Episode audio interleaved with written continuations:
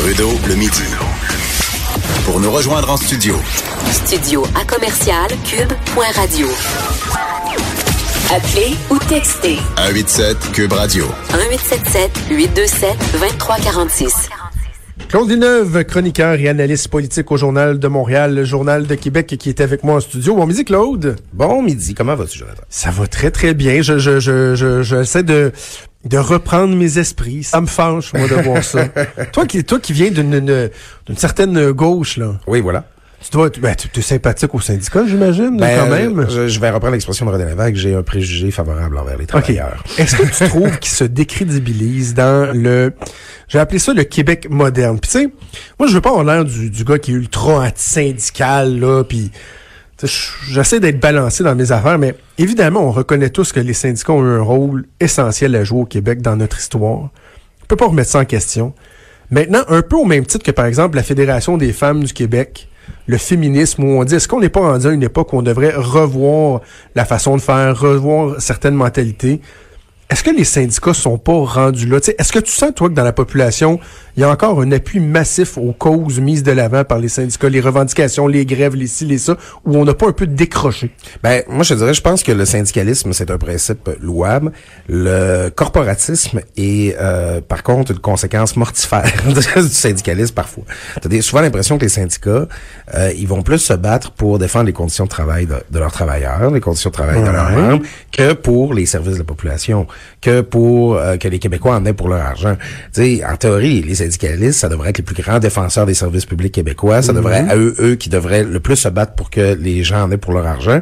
Mais plutôt, on a l'impression qu'ils qu'ils qu'ils protègent justement là, leur clientèle. C'est la pièce, la sécurité d'emploi, le- le- les régimes de retraite, les conditions de travail. Puis je l'ai fait remarquer, Mme Métier, pas une fois dans sa lettre de quoi, à peu près 300, 400 mots, elle mentionne l'étudiant, l'élève, la réussite, préoccupation qu'on peut avoir sur les taux de diplomation chez les garçons, euh, la détresse chez les jeunes femmes, on en, on, on en a, on en a entendu parler. Ça, il en parle pas de ça. Ben écoute, je, je vais t'illustrer un problème que François Legault pourrait rencontrer, c'est que lui, il, veut, euh, il propose en éducation notamment de rajouter des heures de parascolaire après l'école. Ça, c'est quelque chose qui avait été tenté par Bernard Landry, là, juste avant de perdre le pouvoir en 2003. Puis l'idée, c'était, bon, ben ça coûte ça coûte cher, là, si c'est des professeurs qui donnent le parascolaire. Fait que, hey, on va profiter pour brancher l'école sur son milieu, on va amener des étudiants en éducation physique, on va amener des retraités, puis bon, ça va coûter moins cher qu'avoir des syndiqués pour donner ce parascolaire-là. Le syndicat est arrivé avait dit, non, non, non, non, non, s'il y a des heures de parascolaire de plus qui se donnent à l'école, ça va être des travailleurs syndiqués avec des conventions qui vont le faire. T'es pas en train de penser aux élèves quand tu fais ça. T'es pas en train de penser au service public. T'es en train de penser à tes membres pour qu'ils puissent faire un petit peu plus d'argent. Donc, ça, c'est du corporatisme. Ça, là, ça, ça nuit à notre collectivité, puis ça aide pas l'image du syndicat à la fin. Un peu aussi, un petit parallèle, tu te rappelles les, pro- les parents euh, bénévoles là, qui s'étaient mis Ben oui. ensemble pour peinturer Ben euh, oui, ils se sont fait la- la taper classe, ses doigts par an, Euh, ben, la c'est ça. CCQ. Parce qu'il y a quelqu'un qui est pour la, la, la de la construction leur a tapé sur les doigts, mais à quelque part, il y avait quelqu'un qui disait que c'était sa job de faire ça. Puis c'était à lui d'être payé pour ça. ça Tu sais qu'on est obligé de refaire la peinture pas longtemps après. Ça? ah non, ça, pas ça. Oh, les travaux étaient pas de, de très très bonne qualité. C'est venu à enlever un peu de poids. Un peu dommage. euh. Re- euh, revenons à notre menu de la semaine. Tu voulais euh, revenir sur le départ de Marie-Chantal. Chassé. Un angle en particulier qui t'a frappé? Ben, je pouvais pas m'empêcher de revenir, euh, Jonathan, parce que la dernière fois que je suis venu te voir, tu vas t'en souvenir, mardi de la semaine dernière, on parlait de la lune de miel de François Legault. Mm-hmm. On on, on s'était entendu, on avait conclu à la fin en disant, il va finir par avoir des controverses. C'est sûr Ah que oui. ça va arriver. Puis écoute, ça faisait pas une heure que j'étais sorti de ton cochon que ça commençait à vibrer sur mon cellulaire. Oh ouais, non, ça a été fou cet après-midi. Oui, oui, c'est ça. Alors, euh, je trouve que François Legault s'en est tiré à très bon compte. Ça fait une semaine, là, on n'en a pas parlé longtemps, là. Un jour ou deux, ça n'a pas fait une très grosse controverse. Faut dire qu'il y avait un petit peu un consensus sur le fait que Marie-Chantal Chassé avait pas nécessairement l'air d'être à sa place. Mais une semaine après, je trouve que François Legault, il a été chanceux. D'abord, moi, je l'ai pas trouvé particulièrement élégant. Tu sais, euh, ils Ah, ils, ont fait ça correctement et tout. Dans le communiqué de presse qui manque. Pas un mot sur elle. Pas un mot sur elle.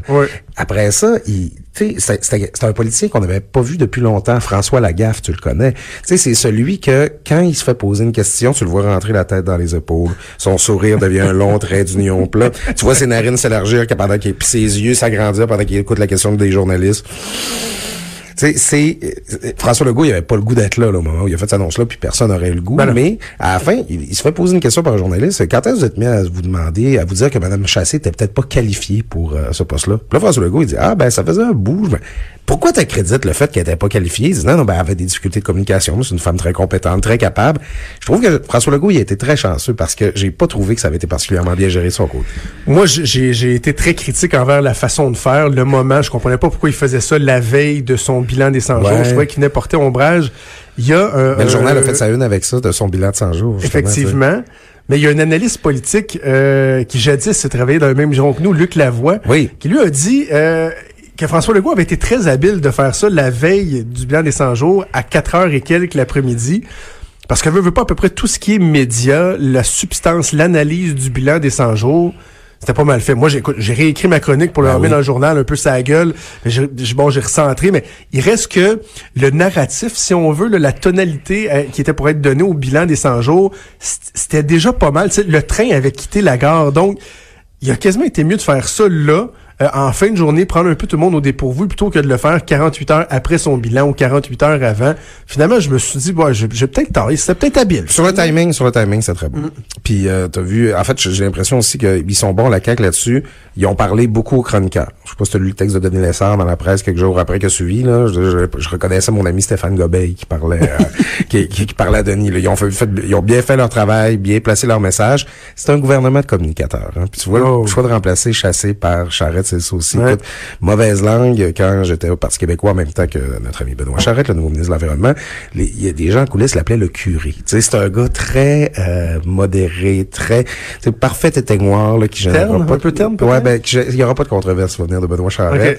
Puis quand tu regardes des gens comme euh, Simon Jolin Barrette, Geneviève Guilbeault, tu sais, Ben oui. des fois tu te dis c'est c'est quasiment plus des PR que des ministres là, tu sais. Oui, c'est, oui. euh, donc les communica- ça nous rappelle finalement que la communication c'est fondamental au sein de la stratégie de la CAQ. Ouais. Puis à date, ben, force est de constater que ça, ça fonctionne euh, plutôt bien. Mais à un moment donné, euh, est-ce que ça, ça deviendra juste un vernis qu'on va gratter puis qu'on va découvrir autre chose en dessous? Ça reste... euh, ça reste à voir. Parle-moi un peu du remaniement à Ottawa hier. On a l'impression que c'est un remaniement dont Justin Trudeau se serait bien Oui. passé. En tout cas, dans, dans le spin, on parlait de spin, c'est beaucoup, beaucoup ce qui se dit depuis quelques jours, que c'est pas quelque chose qu'on qu'on cherchait. Donc, étant donné que euh, ses objectifs étaient euh, raisonnables, est-ce qu'on considère que c'est une réussite, ce qui est l'opération d'hier? Oui, oui, ben en fait, il n'y avait pas le choix, comme tu l'as dit, mais en fait, la surprise est venue d'ailleurs. C'est que Scott Bryson s'en va du Trésor. On fait monter euh, Jan Philpott pour euh, le remplacer. Donc, ça libère les affaires euh, autochtones. Euh, on nomme un ministre là, puis là, ben, ça fait en sorte qu'il n'y a plus de ministre en Nouvelle-Écosse. Fait qu'on crée un ministère qui a l'air un peu bidon. Oui, de développement des communautés rurales. C'est ça. Ça, c'était la partie obligée. La surprise, c'est le remplacement de, de, De Jody Jo- Wilson-Raybould. Wilson-Raybould, qui s'en va euh, aux vétérans, là, aux anciens combattants, qui est toujours considéré un petit peu comme le purgatoire du Conseil des ministres. Euh, Puis là, un député du Québec que je ne connaissais pas. Moi non plus. Je sais pas s'il faut dire David Lamotti ou Lamotti, Ben, je on, sais tout le pas. monde semblait dire Lametti. Ouais, ok, qui est le nouveau ministre euh, de la Justice. Euh, écoute, là, souvent, pour suivre la politique fédérale, lire les journaux canadiens anglais, c'est bon parce qu'il y a une certaine incompréhension pourquoi euh, Jody Wilson-Raybould a été remplacée parce que c'était vu comme une pièce importante du euh, cabinet de Ju- Justin Trudeau. Sais, vite de même, là, c'est elle qui a fait la, la légalisation du cannabis. C'est elle qui a fait la loi sur euh, l'aide médicale à mourir. Euh, elle, a, elle a piloté 13 pièces de législation. Tout le monde voyait que c'était une grosse joueuse. Puis là, ben, de- déplacée comme ça, euh, bon, puis là, ça spécule. Avait-elle des, difficultés, des re- relations difficiles avec ses collègues, avec les gens? C'est ce qui filtre euh, d'Ottawa, les gens qui... Mais encore là, ça, ça se rendait pas dans l'espace public. Moi, c'est là que j'ai trouvé c'était un peu... euh, c'était c'était c'était c'était, euh, osé comme choix de Justin Trudeau parce que, euh, mettons qu'elle aurait décidé de démissionner, là, il se ramassait avec un, réel problème, alors qu'il aurait pu juste attendre jusqu'à l'élection puis pas la renommer au même poste après l'élection. Ouais, ben c'est ça. Puis ben en fait, il y a- même des gens qui disent qu'elle elle souffle le chaud et le froid sur. euh, elle a confirmé qu'elle serait candidate à nouveau. Mais elle a dit qu'elle excluait pas de jouer un rôle important pour le Canada dans le privé. Elle a dit ça aussi. Ah. Donc, avant les fêtes, Justin Trudeau avait demandé à ses ministres de, de dire là, ceux qui, qui voulaient revenir pour l'élection. C'est un peu ça qui amène Scott Bryson à quitter. Lui, il veut pas se représenter, donc on brasse les cartes. Il paraît qu'avec Wilson Raybould, c'était pas clair. Euh, il y a aussi, bon, plus ça, bon, on peut accorder une bonne fois ça, c'est qu'il y, a des- il y a des sources au Canada anglais qui disent il y a eu huit ministres euh, différents des anciens combattants, sept en fait depuis 2010. Euh, c'était peut-être le temps, peut-être que nos vétérans méritaient quelqu'un de capable puis qui, va qui allait s'en occuper travaillait correctement. Mais c'est, clair que Wilson Raybould hier était pas content d'être déplacé comme ça. On va voir les résultats que ça va donner. Avant qu'on se laisse, rencontre hier euh, multipartite. Oui. Euh, un exercice qui est... C'est agréable de voir ça, de voir encore Véronique Yvon qui est derrière ça, comme ça avait été le cas avec l'aide médicale à mourir, de voir que les partis sont capables de mettre la partisanerie de côté pour euh, s'élever un peu. Oui, tout à fait. Puis c'était une belle table. Hein. Tu vois Sonia Lebel, euh, Hélène David, Véronique Yvon et Christine Labrie, la députée de Oui. Sherbrooke de Québec solidaire, qui euh, a, a surveillé. Hein. Elle, elle a fait parler d'elle pour les bonnes raisons. Généralement, quand elle fait parler d'elle, c'est pas à cause de ses vêtements, c'est à cause de dossiers sur lesquels elle travaille. Je vais le faire remarquer comme ça. Et euh, ben c'est ça. Un nouvel esprit. On en a parlé aussi la semaine dernière. Le, le message d'ouverture qui vient du gouvernement, c'est très Véronique Yvonien, justement, là, comme approche. Là, on s'assoit, on discute des violences euh, sexuelles faites aux femmes. Euh, bon, toute l'idée de créer un forum distinct pour traiter des, des cas d'agression sexuelle. Message positif, ça commence bien l'année, tout le monde a l'air d'être dans de bonnes dispositions. Puis ça relève un peu du photo-op, mais euh, c'est bon pour tout le monde euh, quand ça arrive. Moi, j'apprécie qu'il y a aucun parti politique dans ce dossier-là qui s'est adonné à la surenchère. Ouais. Tu sais, Parce qu'à partir du moment où quelqu'un dit que ça prendrait peut-être un tribunal spécial, là, des fois, tu vois des dossiers similaires à celui-là où là, chacun va vouloir soit être d'accord, être même être plus d'accord, puis en ajouter une couche, alors que là, il y a comme un, un recentrage, parce que moi, je pense que ça relève un peu de la fausse bonne idée, un tribunal comme celui-là. Euh, J'aurais peur qu'on que ça devienne tellement compliqué. Moi, je me dis, travaillons un peu comme Hélène David l'a dit hier, en amont, améliorons les processus, euh, facilitons les dénonciations, assurons-nous que le traitement des, des, des victimes, il est juste, il n'est pas euh, trop trop pénible. Dans les pratiques policières, dans Et- la et C'est ça. Et là, on sent qu'il y a déjà eu un recentrage. Ou en tout cas, on dit, ben, écoutez, avant de, de sauter aux conclusions, on va tout regarder les possibilités. Ouais, ben c'est ça, c'est euh, mais ça arrive plus souvent qu'on pense. ça. C'est nous, nous les, méchants médias, on n'aime pas ça parler de ça, mais en commission parlementaire, là, les députés qui s'assoient autour d'une pièce législative, là, souvent sur les, les, les- par exemple le code de procédure civile ou euh, sur mettons la loi de protection du consommateur, sur des, des lois de- qui sont moins partisanes, ben on va voir les députés travailler pour vrai et sincèrement améliorer les lois. Puis là, bon, on a l'impression que ces quatre femmes-là hier, ben ils sont assis ensemble pour les bonnes raisons.